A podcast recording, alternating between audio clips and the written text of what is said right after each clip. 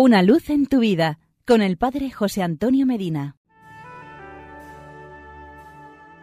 Queridos amigos y hermanos, el Santo Padre Pío era muy devoto del mes de mayo, del mes de María, y solía referirse a él con estas dos expresiones.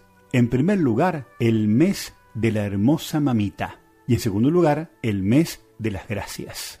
El 1 de mayo de 1912 le escribía a su padre espiritual, Oh el hermoso mes de mayo, el más bonito del año. Sí, Padre mío, este mes nos recuerda muy bien las dulzuras y la belleza de María. Pensando en los muchos beneficios que me ha hecho esta querida mamita, tengo vergüenza de mí mismo por no haberla amado y servido lo bastante. En cambio, a sus cuidados afectuosos he respondido con ingratitudes. El mes de mayo para mí es el mes de las gracias, y este año espero recibir dos, que me recoja consigo para no seguir viendo esas caras feas, se refería a las acechanzas del demonio. Y la otra, usted la conoce, quisiera tener una voz poderosa para invitar a todos los pecadores del mundo a amar a la Santísima Virgen. En una oportunidad, una joven enferma en Bolonia fue hospitalizada por una forma nefrítica muy grave, necesitando la operación. Una noche le apareció en sueños el Padre Pío diciéndole, en nombre de la Virgen María, tus riñones desde este momento no sangrarán más, y le avisó que volvería. La mañana siguiente los médicos la encontraron clínicamente curada y le dieron el alta.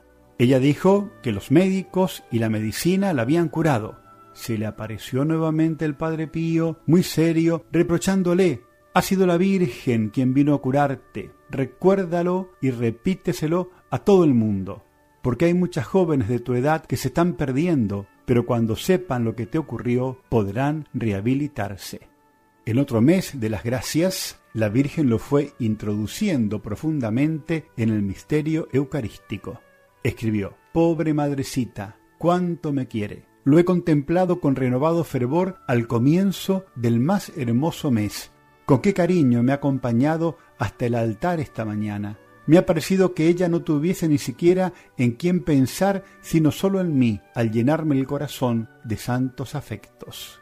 Un día, Cleonice Morcaldi, su hija espiritual, le preguntó Padre Pío, ¿la Virgen viene uno que otro día a visitarlo en su celda, en su habitación?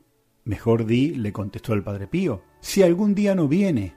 Oh, qué paraíso, padre. Dígame un pensamiento sobre la grandeza de María para que me anime a amarla más. A lo que el padre Pío respondió, ¿No te basta saber que es Madre de Dios, que todos los ángeles y santos no llegan a alabarla dignamente? Dios es el Padre del Verbo, María es la Madre del Verbo hecho carne. Nada nos concede el Señor si no pasa por las manos de la Reina del Cielo. Si Dios es la fuente de agua viva, María es el acueducto que la lleva a nosotros. Ámala en la tierra y la contemplarás en el cielo. Que el Santo Padre Pío interceda por nosotros para que seamos también muy devotos del mes de la hermosa mamita, del mes de las gracias. Y porque es muy bueno estar juntos, hasta mañana y que Dios nos bendiga.